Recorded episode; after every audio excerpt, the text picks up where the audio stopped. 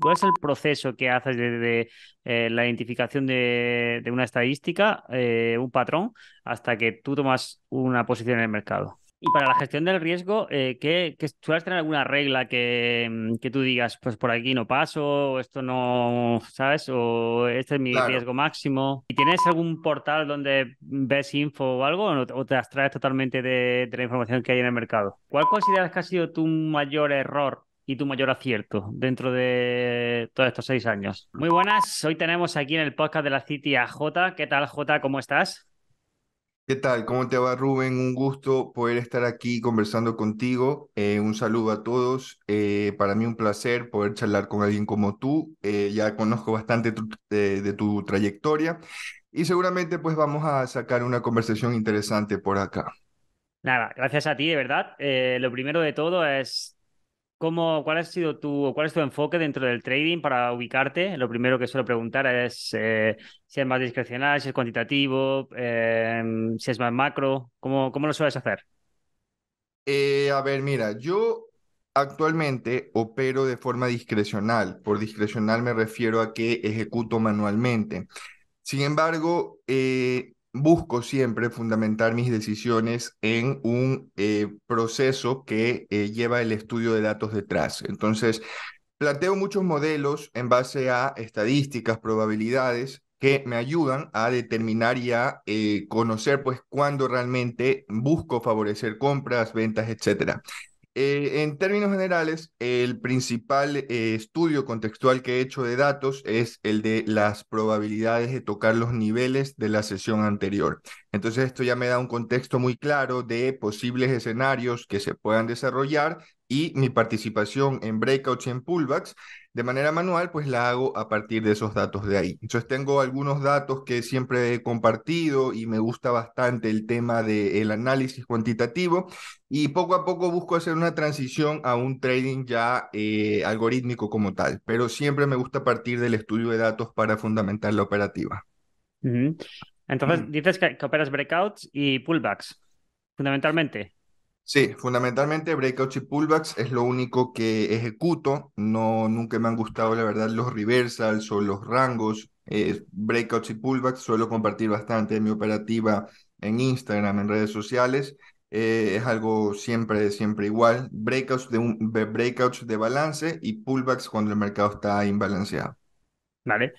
¿Y cómo te diste cómo fue el proceso de irte hasta la parte cuantitativa? Eh, ¿cómo, un día dices voy a estudiar los datos? ¿O tu enfoque primeramente fue ese? No, yo creo que como todos, a ver, empecé pues regular, ¿no? Con el tema del análisis técnico.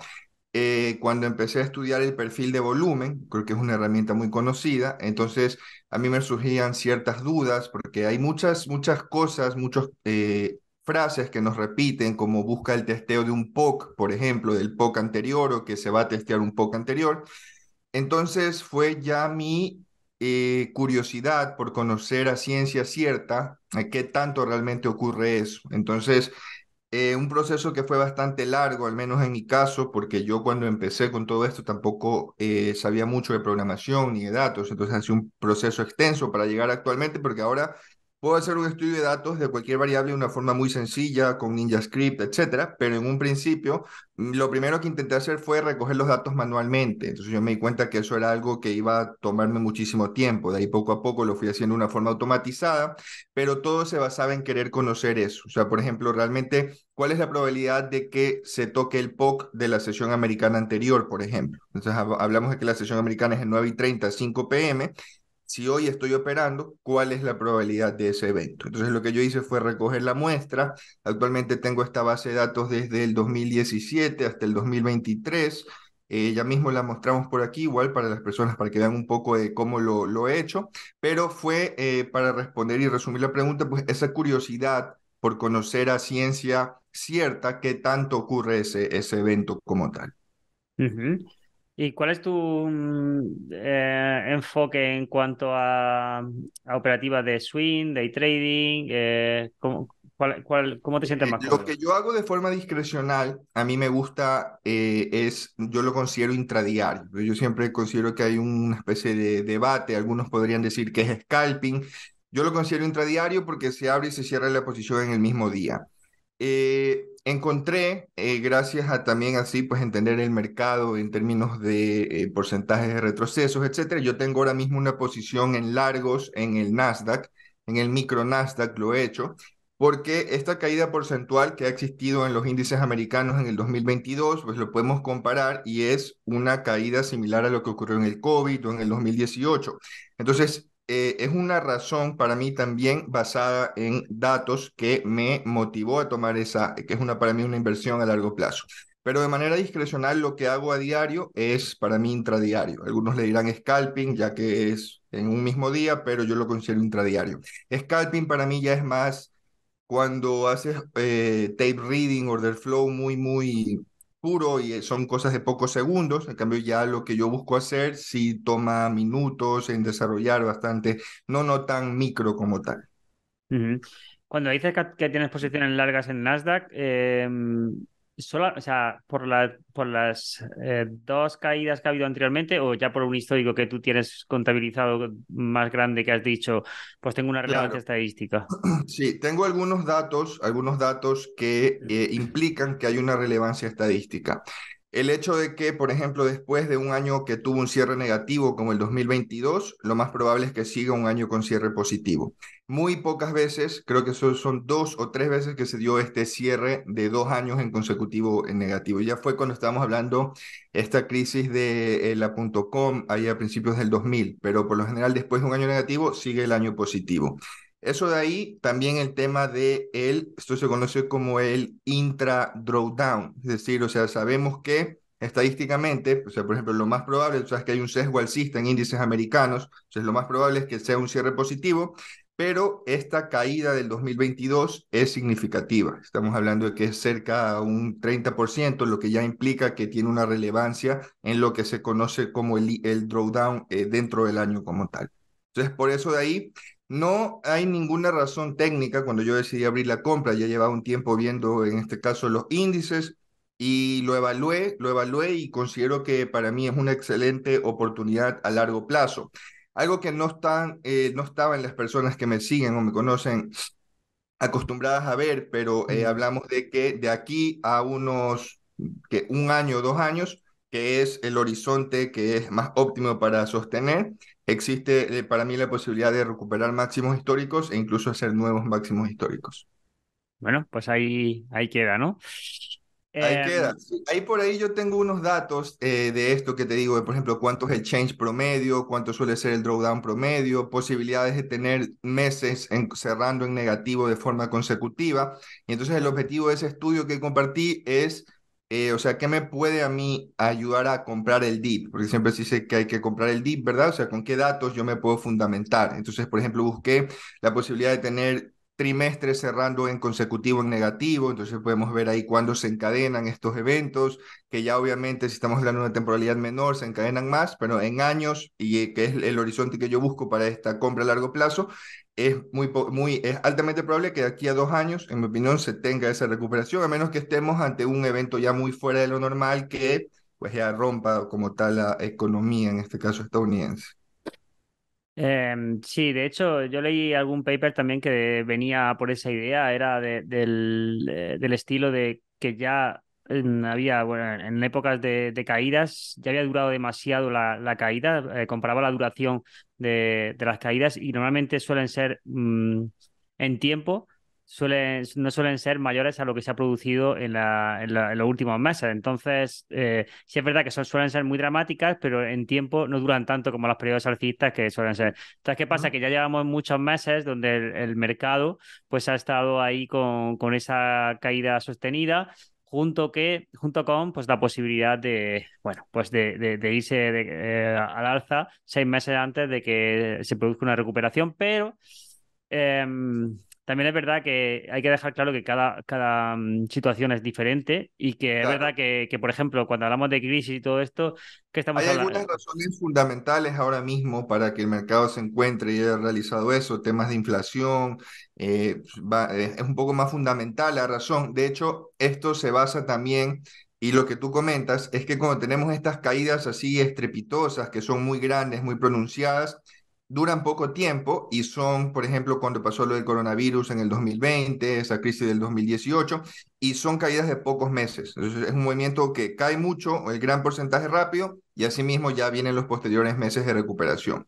En cambio, en el 2022 fue prácticamente un año que se tuvo esa, esa, esa caída, todo el 2022 estuvo bajando. Entonces sí es una caída un poco diferente a lo que se suele ver cuando es un movimiento fundamental, pero en términos de pues, proyecciones, para mí, o sea, simplemente ya el hecho de que esté, por así decirlo, 30% más barato ya representaba una oportunidad de compra a largo plazo, que como yo digo, o sea, es algo que no tiene ninguna razón técnica, no hay ningún, o por ahí un hombro, cabeza, hombro, algo así, nada de eso. Simplemente es, o sea, siempre yo he querido buscar esa posición a largo plazo en los índices americanos y para mí es el mejor momento para hacerlo ahora ya tengo algunos años yo operando, siempre había visto y yo había dicho, uy, a mí me gustaría buscar esa posición a largo plazo y ahora está acá.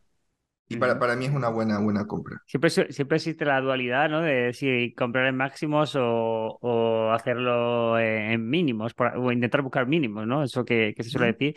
La realidad es que los sistemas de ruptura de máximos suelen dar buenos resultados en términos de rentabilidad partido riesgo, porque em, obviamente, pues todas estas caídas, pues te las, o estos amagos, a lo mejor te, te los puedes obviar, ¿no?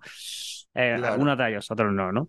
Em, cuando desde, desde, el momento que tú eh, realices un estudio de este tipo hasta que tú tomas una posición en el mercado, ¿qué, es, qué suele pasar? Es decir, ¿qué, cuál, es, ¿cuál es el proceso que haces desde eh, la identificación de, de una estadística, eh, un patrón, hasta que tú tomas una posición en el mercado?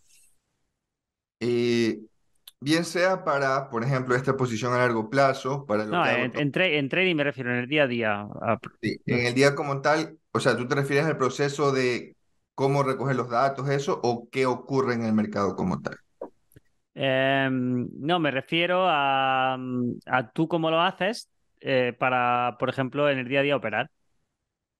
Ya, entonces mira, lo primero que se hace es identificar el tipo de apertura en base a cinco posibles eh, escenarios. los cinco posibles escenarios básicamente tienen en cuenta dos sesiones. Algo que yo hago mucho eh, para la operativa intradiaria es, o sea, a mí realmente no me interesa analizar qué pasó hace dos, tres, cuatro semanas. Siempre, siempre lo que hago es analizar única y exclusivamente tanto la sesión americana completa anterior como la sesión overnight, que es la inmediata anterior. Entonces, solo analizo esas dos.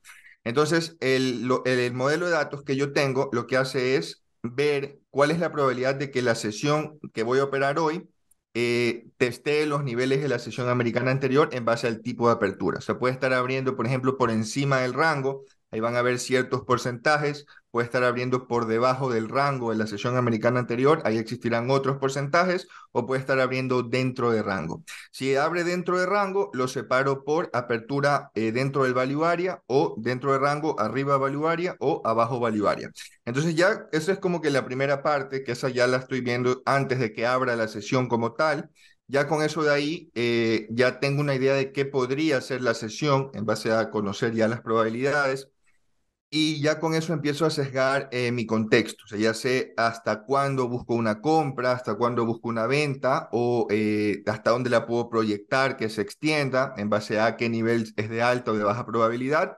Y hay ciertos escenarios contextuales que he compartido mucho, los voy a estar mostrando por aquí, que me ayudan muchísimo a participar en la búsqueda de, por ejemplo, los breakouts de la sesión overnight. Este es un dato que comparto comparto mucho, siempre lo comento porque es algo que sirve todos los días. Entonces, cuando tú ya tienes, ya sabes que hay un evento, un escenario que va a ocurrir, ya lo que me falta es el momento en el que voy a abrir la posición. Entonces, para eso espero que exista una formación de un balance durante la sesión americana que estoy operando.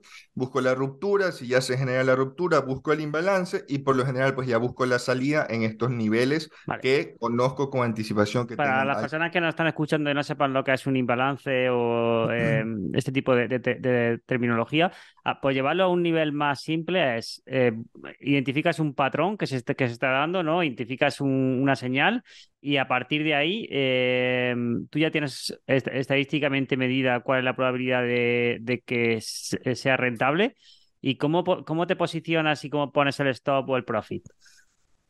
Depende de cuál de las dos, de los dos, de las dos entradas es la que estoy tomando. Mira, te anoto aquí en pantalla, si me dejas anotar que no tienes el permiso habilitado. Es que tengo, es que el problema es que luego la gente nos va a escuchar en, en podcast y no va a Ah, poder ver la. no, Claro. no. Pero bueno, Eh, a ver, no, sí, sí, mejor lo porque es un podcast, mejor lo explico. mm, Entonces, el bala- para mí el balance es cuando el precio está en un rango, en un lateral. Entonces, yo lo que hago es, espero la ruptura de ese lateral y busco mi primera posición en la ruptura del lateral. Entonces, ese para mí es cuando se empieza a generar el, el- el imbalance, que es cuando está saliendo el lateral, inicia un momento de tendencia hasta que en determinado momento se hace otra acumulación o otro rango. Entonces, cuando se dan estos imbalances, yo busco que eso vaya hacia algún nivel como el over- los extremos de overnight, que por ejemplo ese es un escenario. Una sesión Jota, americana, Jota, un poco, un poco, eh, coge zoom, porque hay personas que no, no conocen tu operativa de nada. Entonces, no saben lo que es un imbalance, no saben lo que es. O sea, eh, intenta explicarlo de manera que sea en, en plan, eh, pues intentamos identificar patrones o señales y en base a esa señal nosotros hacemos una cosa o hacemos la otra, porque es posible que muchas personas a lo mejor ahora estén eh, escuchándote y, no sepan exactamente a qué te refieres con, con imbalances, que, que si a lo mejor utilizan la operativa de, eh, de este tipo, sí, pero si no la utilizan, eh, pueden estar un poco perdidos, ¿eh? sí. Eh, bueno, sí, siempre tengo este problema que me trato de explicar y asumo que todo el mundo me Es normal, nosotros, a mí también me pasa, ¿vale? Cuando alguien me pregunta algo, pues a lo mejor te digo, no, pues es que el ATR o lo tal, y pues bueno, a lo mejor tú operas de otra manera bueno, diferente, claro. Entonces, o sea, ya sabiendo en base al estudio de datos que hay un nivel o un escenario que está pendiente por cumplirse y que tiene altas probabilidades, Eso es. lo que hago es enfocar mi operativa hacia el cumplimiento de eso, en ejecutando en breakouts de balance y en pullbacks cuando ya está el imbalance en el mercado. Me salgo cuando se han cumplido estos, estos, estas probabilidades o estos escenarios de alta probabilidad que conozco y ahí es cuando prefiero dejar de participar porque ya no tengo, digamos, en qué anclar mi operativa. O cuando toca stop también, ¿no? Imagino. O sea, quiero decir, Claro, por cuando... supuesto, cuando toque stop. Hay, por ejemplo, una duda que siempre me dicen, porque hay algunos escenarios que tienen un porcentaje elevado y eso pues no implica que yo voy a tener esa tasa de aciertos. Por ejemplo, esto que te comentaba de las rupturas de overnight. A ver, eh, me dices que tratemos de explicarlo lo mejor posible. Eh, No, overnight, o sea, no, no es lo mejor porque lo estás explicando muy bien, sino... eh, como para alguien que no lo entiende, ¿no? Claro, para alguien que no está familiarizado con la operativa. Claro. Claro, a ver, eh, el overnight es, es, es una franja que dura desde las 6 p.m. hasta las 9 y 30 a.m. hora Nueva York. Esta franja eh, es la, la cotización del SP500, ¿verdad? Esto se conoce como sesión overnight, que es básicamente todo lo que no es la sesión americana. Todo lo que no es la sesión americana es la sesión overnight. Y esta sesión overnight deja un máximo, que es el overnight high, y deja un mínimo, que es el overnight low. Entonces, eh, uno de los principales y los escenarios más poderosos que conozco y que siempre participo hacia eso es la ruptura de uno de estos dos niveles. Porque Vale. lo más probable durante la sesión americana es que se toque al menos uno de esos dos niveles. Entonces, por ejemplo, ese es un escenario, o sea, la, que eso ocurra tiene más del 90% de probabilidades en base a los últimos cinco años de datos del SP500. Entonces, si eso no ha ocurrido, yo lo que hago durante la sesión americana es buscar que eso ocurra en base a estas estructuras que te digo de breakouts o de pullbacks eh, dentro de la propia sesión. Y ahí ya pues em, trato de buscar la salida en los niveles que la, la verdad es que muy pocas veces no se tocan, ya los datos lo están mostrando y es de mis escenarios favoritos. De ahí hay algunos así que poco a poco, bueno, espero que se vaya explicando mejor. Tienes razón que tal vez ahora si trato de hacerlo más aún así solo hablando sin poder ver, se puede confundir un poco las personas, pero lo ideal en sí es siempre tener algún dato en el que estemos anclando nuestra operativa, es decir, saber que hay un nivel que tiene altas probabilidades y que no se ha tocado. Entonces, buscamos participar, por ejemplo, la compra hacia que se toque ese nivel. Vale. Eh, me interesa mucho, o sea, el, eh, a qué nivel, por ejemplo, una vez que tienes identificado el tanto por ciento de, de acierto, porque el tanto por ciento de acierto eh, con una tasa de cumplimiento alta eh, va Del asociado. escenario, no necesariamente de la posición. O sea, Claro, eso es lo que te iba a decir, que eh, ¿cómo, cómo, em, fijas el stop? Porque ese stop puede hacer que el tanto por ciento suba o baje. Porque obviamente si, si tú entras con un estado Lo que pasa es que la probabilidad, o sea, la probabilidad de que se desarrolle un escenario es una cosa y la probabilidad de acierto de una posición es otra cosa. Claro. Entonces, cuando yo estoy buscando tomar una posición, yo lo hago sabiendo que hay un escenario por cumplirse o algo que no ha pasado no porque un escenario, como mencionaba, de las rupturas de overnight, o sea, algo que ocurre prácticamente nueve de cada diez días, no significa que yo voy a tener pues nueve de cada diez trades en un acierto.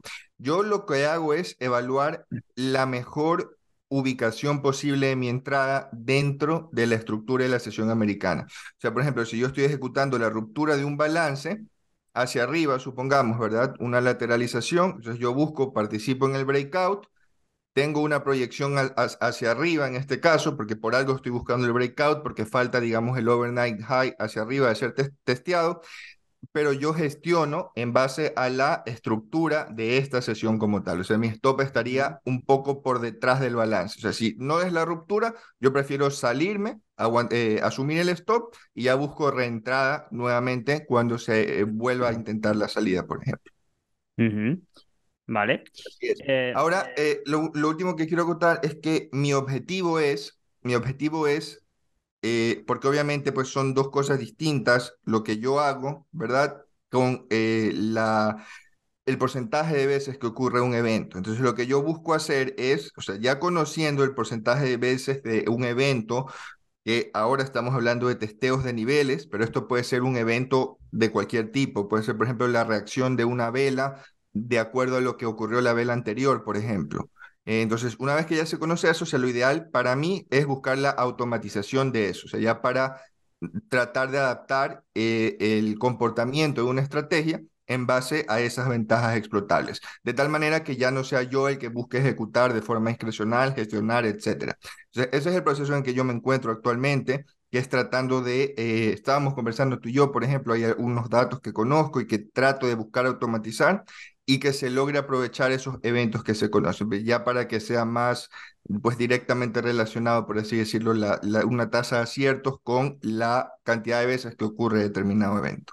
Sí, estábamos hablando eh, fuera de micros, alguna vez hemos hablado también para, para intentar automatizar eso, ¿no? Esa, esa ventaja que, que tienes identificada y sobre todo también para que, bueno, pues una vez que, y yo esto lo recomiendo mucho, que tengas un sistema que ya, que ya sabes que está funcionando eh, de manera automatizada, tus esfuerzos, destinarlos a cómo mejorar lo que ya tienes o intentar crear unos nuevos. Porque yo creo que eso también es, es muy interesante, porque un cuello de botella que hay normalmente es que cuando tú estás operando no puedes estar creando más o generando más, que sí que hay ideas que te van a ir saliendo de la propia operativa, pero eh, eso, al final te hace también de, limitante, ¿no? Porque cuando tú lo tienes automatizado es como que tienes una persona que te está haciendo el trabajo por ti y eso al final es como una economía de escala que va que va siempre subiendo y yo lo recomiendo eh, totalmente y ya verás como cuando, cuando llegue ese punto eh, pues seguramente vas a, a porque tienes una tienes patronas que parece que, que tienen mucho mucho mucho potencial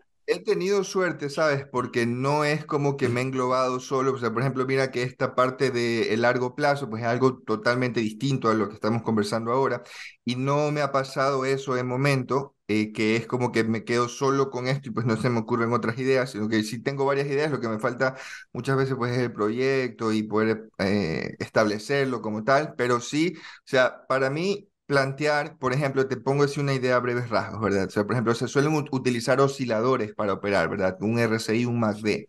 Entonces, por ejemplo, si yo quisiera desarrollar una estrategia o buscar algo, ya sea discrecional o tratar de hacer algo eh, automatizado en base a un RSI o un MACD, entonces yo buscaría la forma de, por ejemplo, asociar qué tantas veces una vela eh, o un swing, por ejemplo, es bajista cuando el RSI llega a cierto valor. Entonces ya veo, por ejemplo, ah, si el RSI tiene eh, un 30 o menos 30, eh, llega a, por ejemplo, llega a 30, una vela bajista ocurre tantas veces, una vela eh, alcista cuando está en menos 30 ocurre tantas veces. Entonces, si eso ya te muestra que hay cierta ventaja, o sea, que realmente no es algo que casi es 50-50, sino que a lo mejor 70-30, 60-40, o sea, que ya hay algún tipo de eh, como ventaja como tal, pues ya buscaría eh, tratar de diseñar una estrategia en base a eso. Sea una estrategia eh, discrecional o pues lo ideal obviamente sería algo algorítmico como tú comentas. Definitivamente para mí es el camino, o sea, buscar el trading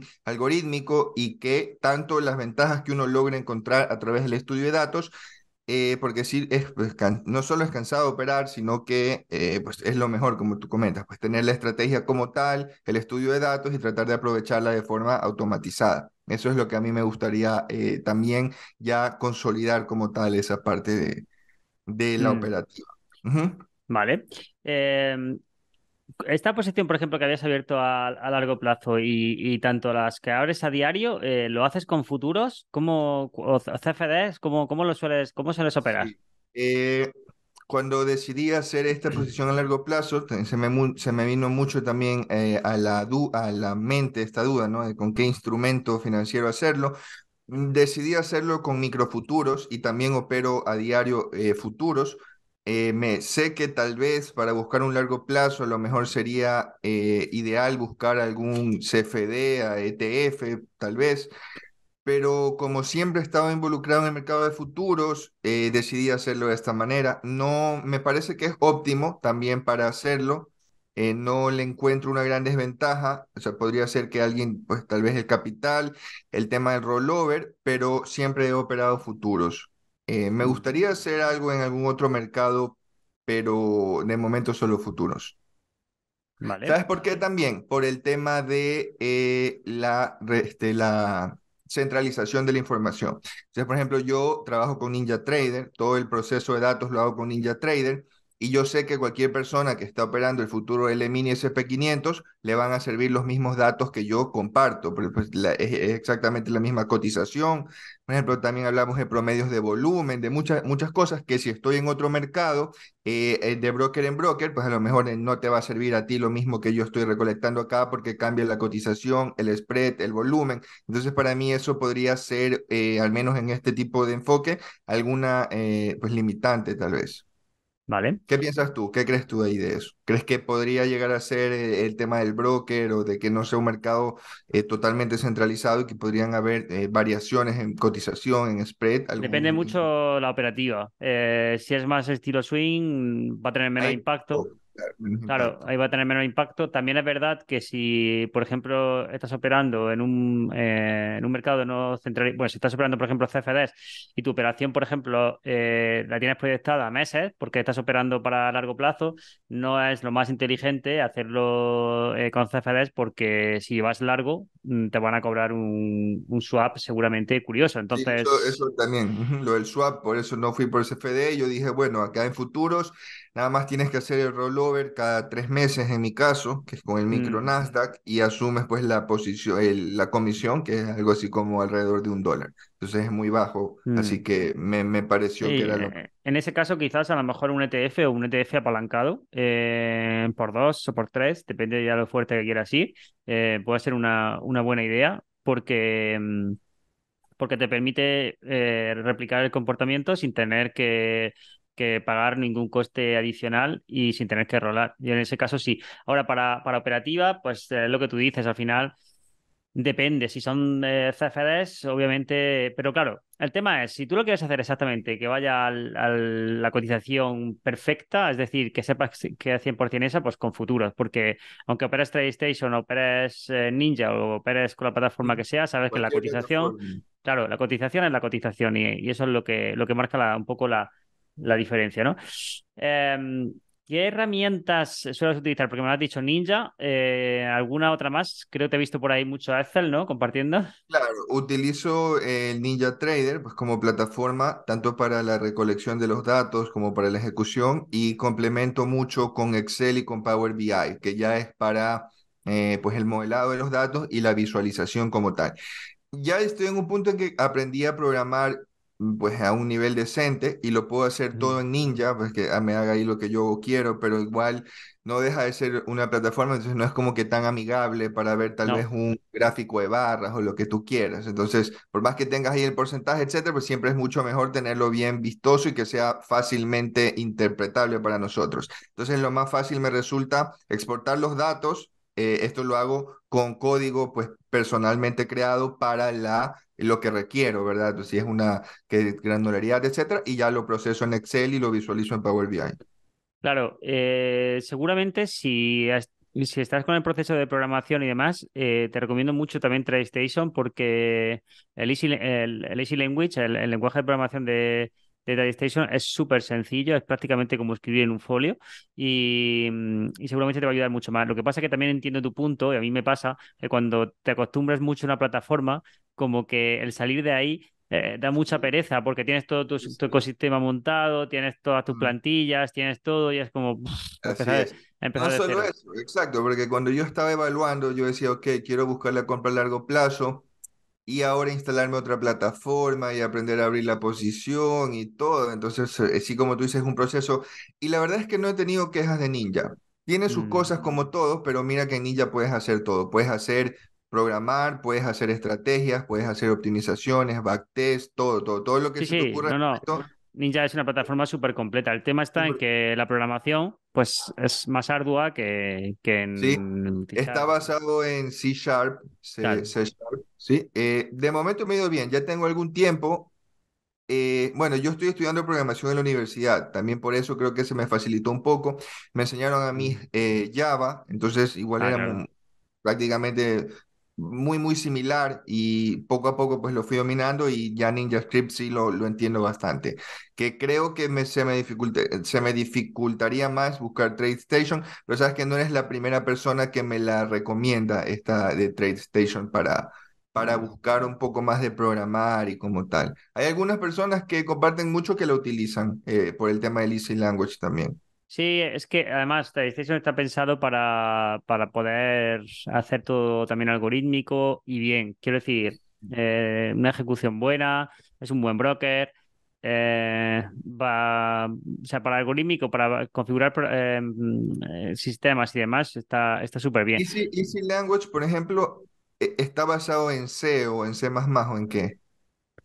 No, Easy Language es un, un programa, o sea, un lenguaje de programación que, como su, propio nombre indica, es como eh, lenguaje fácil, que prácticamente es orientado a objetos y, que, y que es súper eh, sencillo. O sea que, por ejemplo, si quieres abrir em, un largo, pues es em, long eh, al nivel que quieras, long eh, al market, a market o, o a mm. stop o al, nivel que quieras y prácticamente en cuatro líneas te monta tu, tu, tu, sistema. Entonces es muy, muy, muy sencillo. No necesitas líneas y líneas de código para dar una instrucción. Simplemente con cuatro líneas diciendo aquí, allí y tal. O sea, te lo, te lo monta súper sencillo, ¿no? Entonces...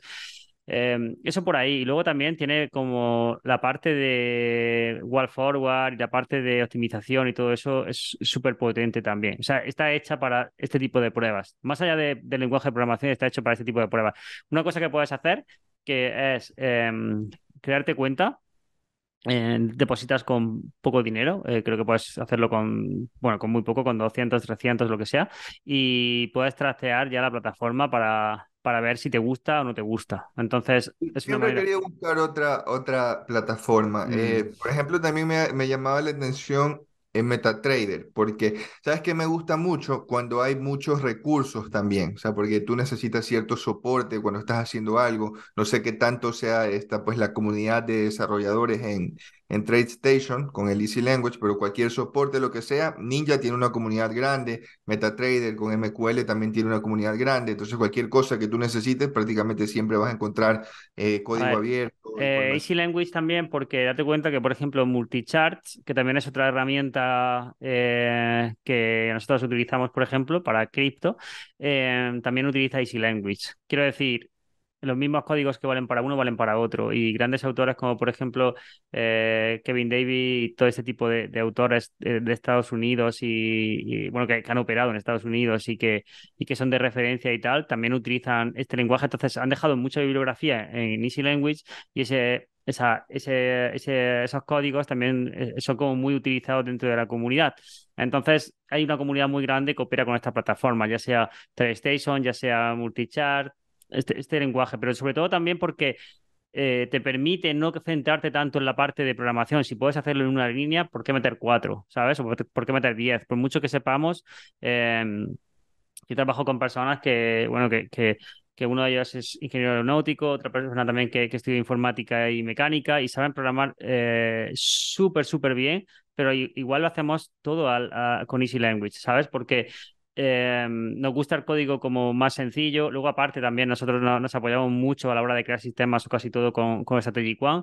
Y entonces nosotros exportamos ya directamente a, Easy Language también. Entonces, no sé, como que tenemos un ecosistema ahí montado que va muy bien. Pero yo no, o sea, Ninja también lo he utilizado y me gusta la plataforma. Eh, yo lo que haría es compaginarlas. Yo, por ejemplo, para muchas veces lo que hago es eh, pruebo en multichart y opero en, en TradeStation, ¿vale? Ejecuto en TradeStation, pero lo que es eh, backtesting del sistema, cómo se comporta y tal, luego multichart. Entonces tú puedes hacer a lo mejor cosas similares en, en TradeStation, a lo mejor en una prueba, si no te ejecutas. Una vez que tienes el código en TradeStation, que es muy sencillito y que lo puedes aplicar, luego, luego siempre te lo puedes crear para Ninja. O sea, eso no, no, no, no es problema. Ah, ya, ya. Sí, eh, sí, sí había pensado y me habían recomendado algunas personas esta de TradeStation. Mm. Eh, y voy a ver si le echo en algún momento el vistazo y le doy la oportunidad. Creo que si tú tuvieses que elegir, ¿verdad?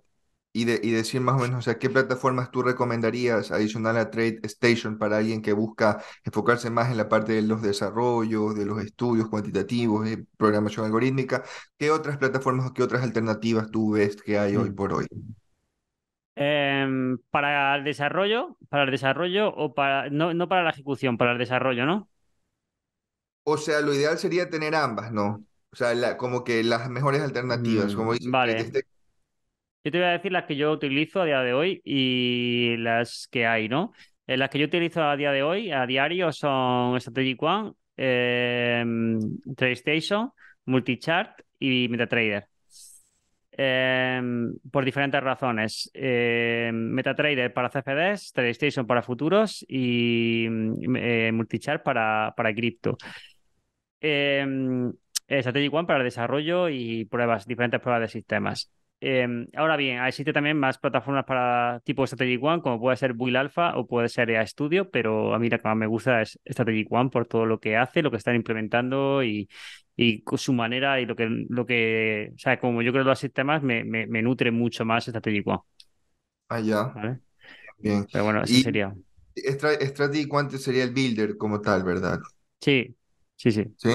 Ah, que más que builder, nosotros, eh, lo he comentado muchas veces, pero bueno, eh, lo, que nosotros hacemos es que eh, cogemos una idea y se la tiramos a Strategic One para que nos busque algún filtro, alguna mejora, si se puede, pero nosotros ya tenemos una idea de una ventaja que ya existe en el mercado y eso lo que hacemos es intentar mejorarlo.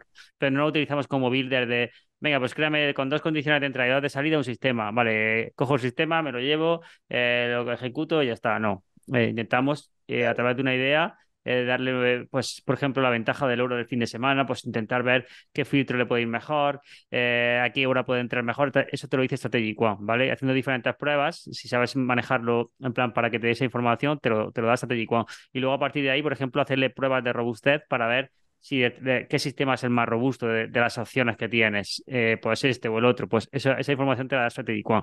Pero, y como tú dices, tú ya tenías, por ejemplo, eh, cuando estábamos hablando, tú decías, no, es que en la apertura yo ya sé que hay unos patrones que dan un tanto por ciento de acierto, vale, eso ya es una idea. Tú ya a partir de ahí se la podrías tirar a un software o intentar hacerlo tú de alguna manera en la que te busque un filtro. Em, en mi caso, es, similar. Yo busco patrones, no de, de, de ese tipo, pero sí patrones que sean muy sencillos y a partir de ahí intentar buscar filtrar con, con este tipo de, herramientas o buscar una información que me mejore el sistema o que me aporte algo como qué zona es la más robusta, qué, cuál, cuál es el mejor. ¿Qué parámetros podrían funcionar mejor si se trata de alguna configuración de un indicador? Así me mm. imagino. Eso es, eso es. Claro, sí me lo han recomendado también, ¿sabes? Tampoco es algo que he hecho porque hasta ahora eh, lo que busco hacer es eh, como que construirlo yo mismo también.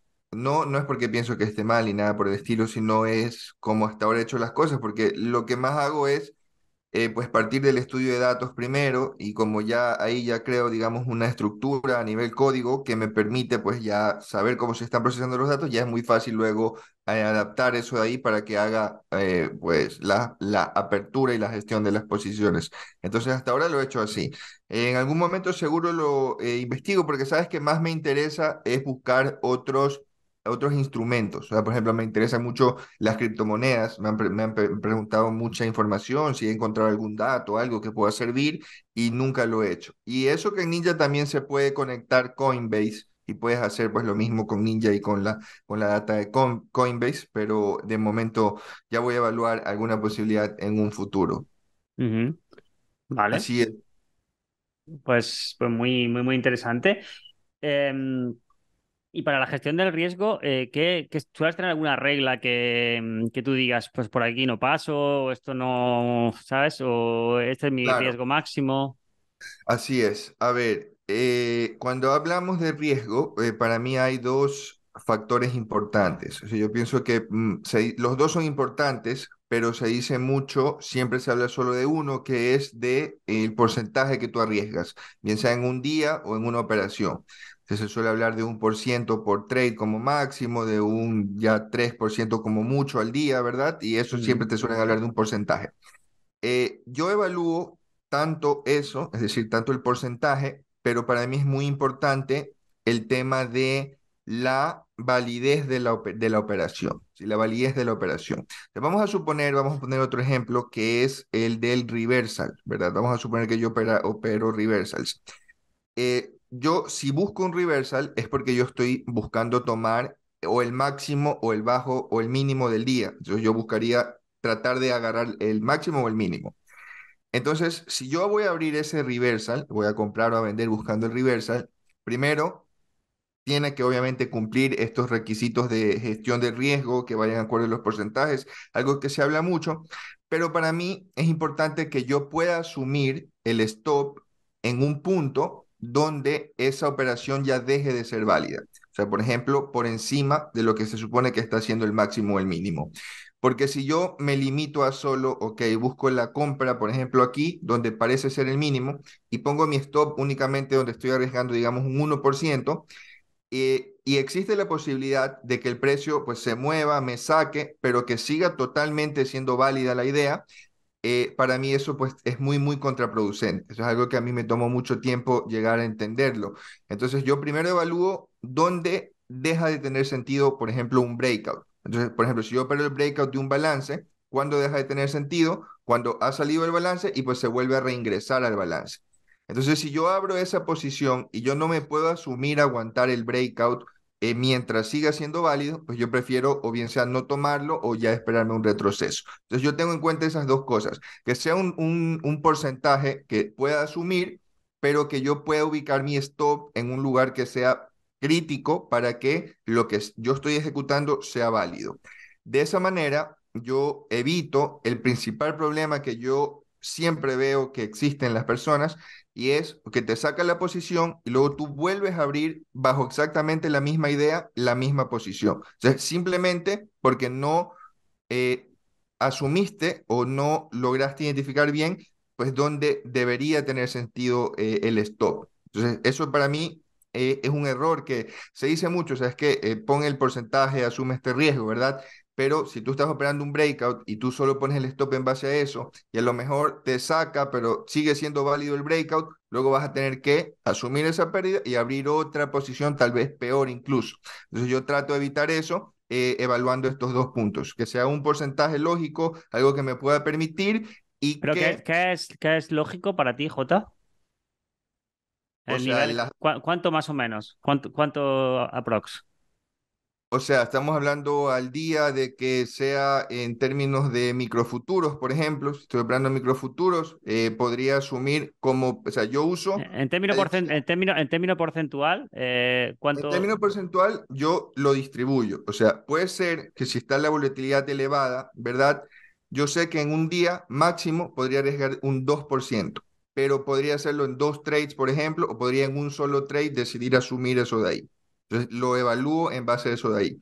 Y hago una gestión de ambas, de ambas partes. O sea, podría ser que eh, hay veces en las que se está moviendo demasiado, ¿verdad? Y no, no vas a poder operar asumiendo muchas, muchas, dos, tres operaciones. Entonces tienes que en una sola operación tratar de gestionar. Entonces un 2 o 3% yo arriesgo al día eh, y busco que si cumplo eso de ahí, también evaluar que pueda poner mi stop en donde deja de tener sentido el breakout o donde deja de tener sentido el pullback. Y siempre trato de explicarles esta parte a las personas porque al inicio a mí eso me causaba muchísimos, muchísimos problemas, que me sacaba y me tenía que volver a abrir la misma posición. Entonces tú evalúas eso y después dices, pero ¿por qué cerré esa posición? O sea, ¿por qué no la aguanté si igual iba a volver a comprar con la misma idea que hice inicialmente?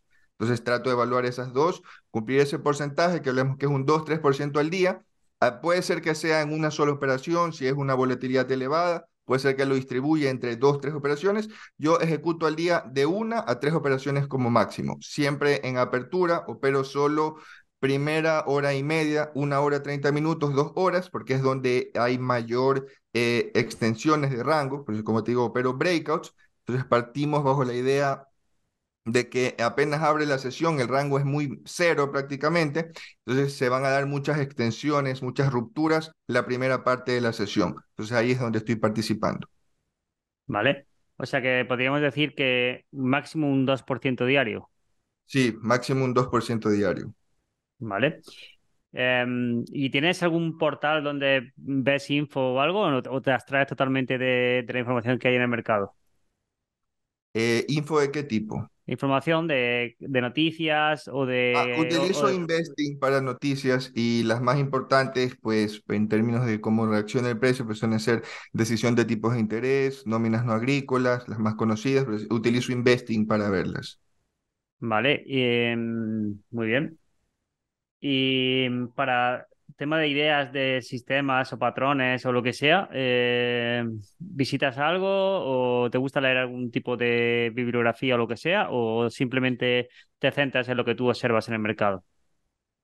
Eh, me inspiro mucho de otras personas, la verdad. Me inspiro mucho de otras personas, personas como tú, eh, gente que comparte contenido de calidad y con la experiencia, porque yo ya tengo prácticamente seis años operando, y viendo todos los días el precio, viendo todo, pues poco a poco tú llegas a, intuir dónde podría existir alguna ventaja, alguna estacionalidad, cualquier cosa, y en base a las dos, a las dos cosas. Trato de estudiar mucho a personas que comparten contenido, que siempre viene bien porque te motiva a, a, a tú desarrollar tus propias ideas, impulsarlas, y busco hacer esas dos cosas.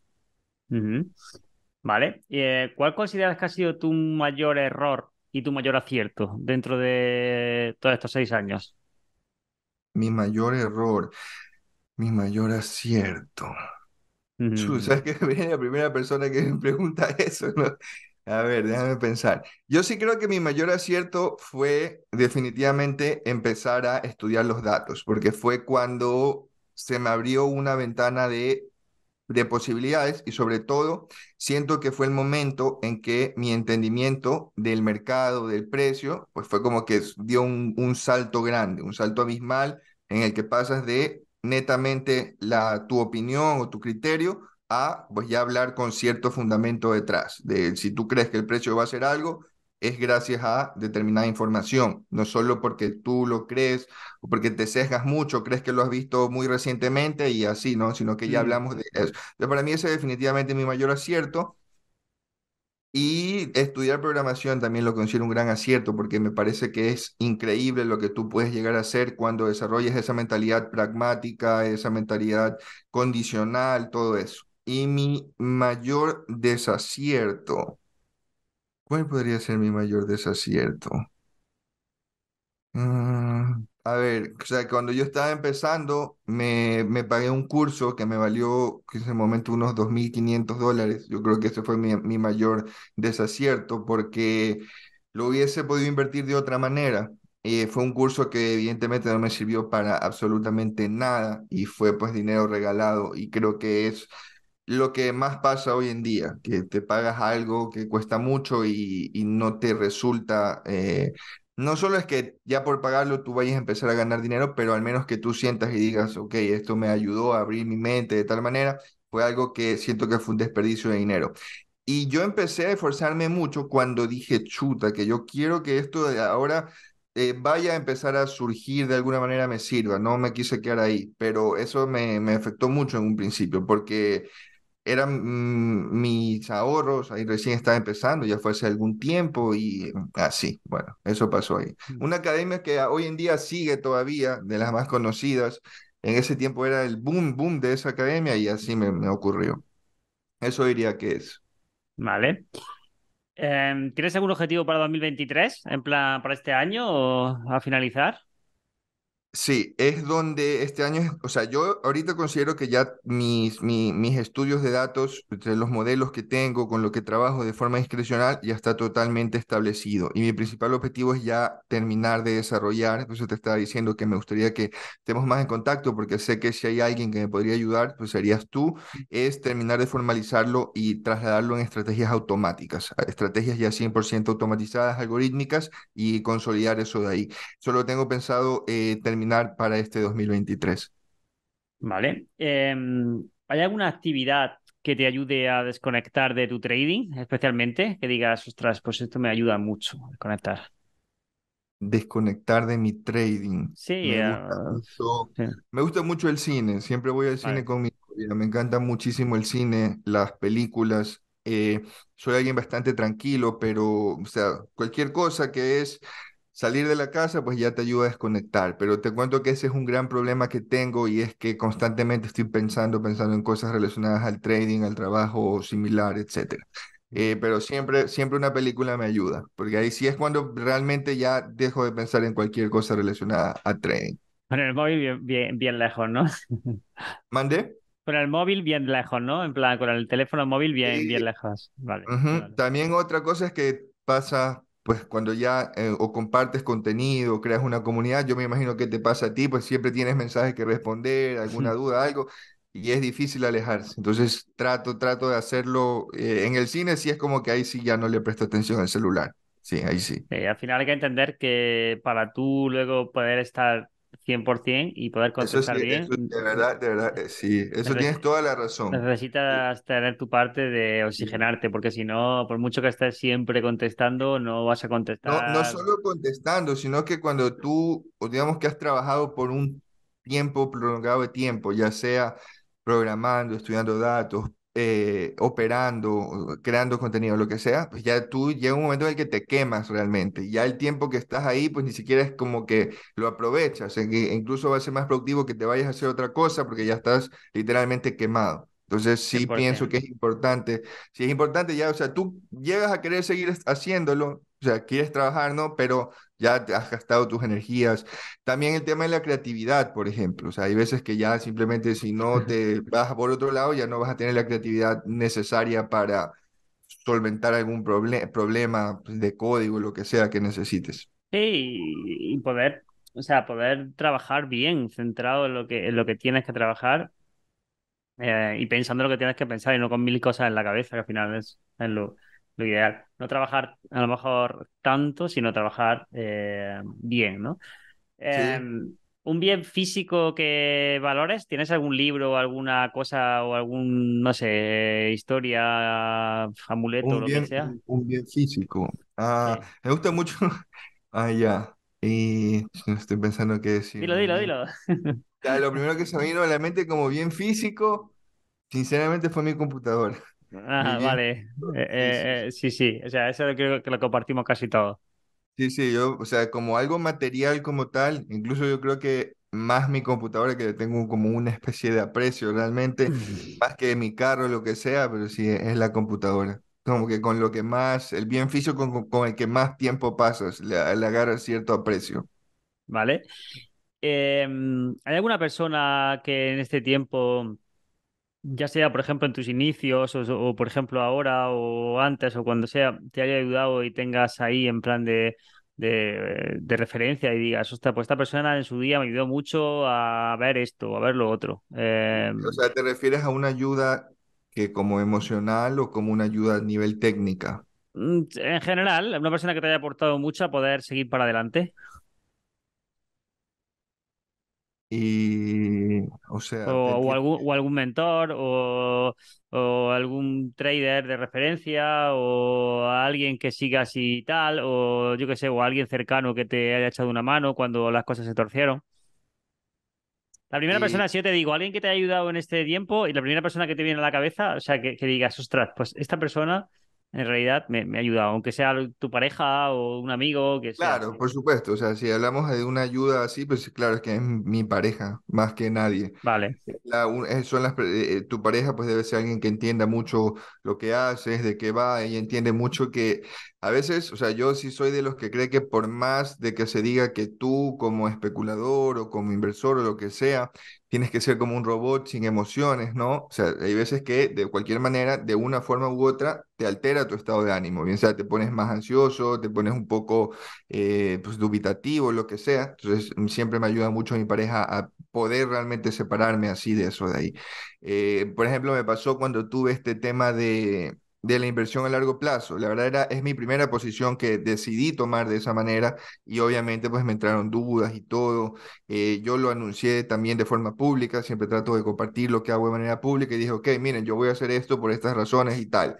Y me llegó y yo dije, chuta, pero ¿y si ahora me equivoco? Siempre dejé claro que las personas que no lo deben tomar como una eh, recomendación de inversión, claro, claro, siempre dije, no, esto yo lo hago por estas razones, dije cuánto, en qué precio tengo la compra, eh, qué voy a hacer si va en mi contra, todo. Pero que obviamente pues yo sé cuánto capital me voy a estar eh, arriesgando en esta idea a largo plazo, que obviamente no es algo pequeño.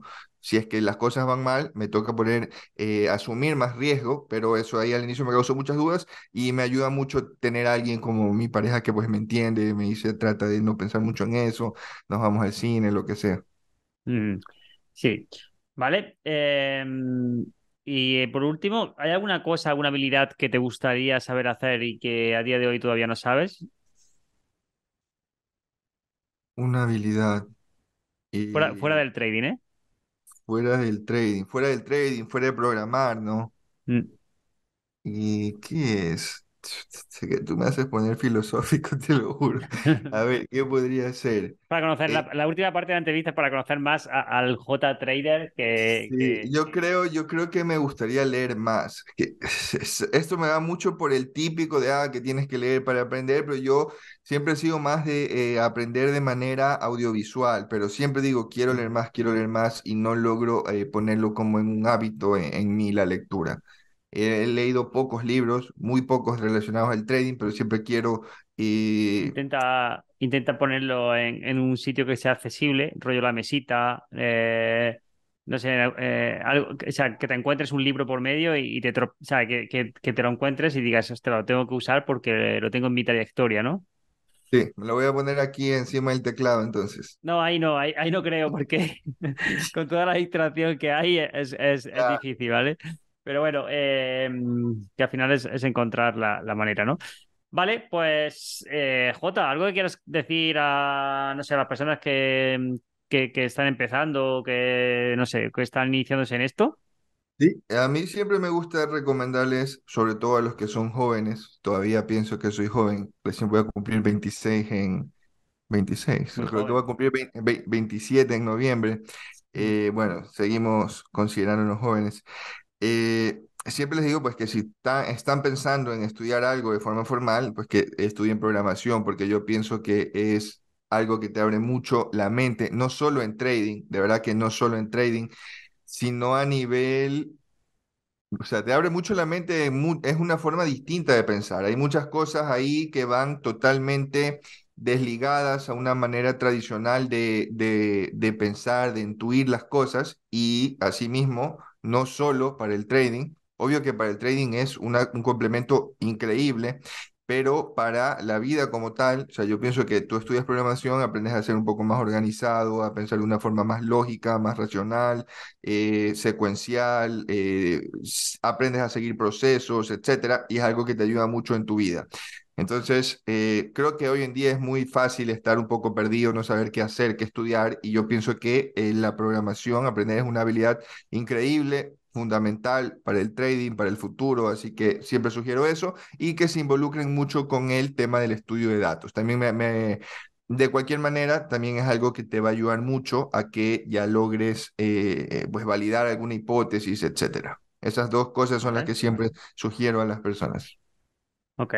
Pues dicho queda, eh, mil gracias por el rato, Jota. Eh, intentaremos hacer algo en un futuro. Estás más que invitado por aquí, sobre todo para, para ver qué tal evoluciona esa parte de, de intentar llevar al mercado de forma automatizada todo lo que tienes eh, ya creado. Sí, claro Y, sí. y ese enfoque para que también las personas vean que no todo llega como de golpe, o sea, que hay un proceso y que de construcción, de depuración y de, y de hacer las cosas y que, y que bueno, pues que, que lleva su tiempo y, y que hay que trabajar duro, pero que al final, pues con el tiempo, pues, pues llega, ¿no? Mil gracias, Jota, y que nos vemos muy pronto por aquí, por, por la City, ¿vale? Igualmente, muchas gracias por la invitación. Ya estaremos haciendo algo en mi canal también para compartir tu trabajo por allá. Eh, un gusto para mí poder comentar acá eh, el espacio que me has dado y nos estaremos viendo en una próxima ocasión. Eso es, dejaré abajo el link de tu canal y, y bueno, pues tu, tu- tus redes para que te puedan encontrar, ¿vale? Muy bien, Abrazo. amigos. Chao, cuídense. Chao.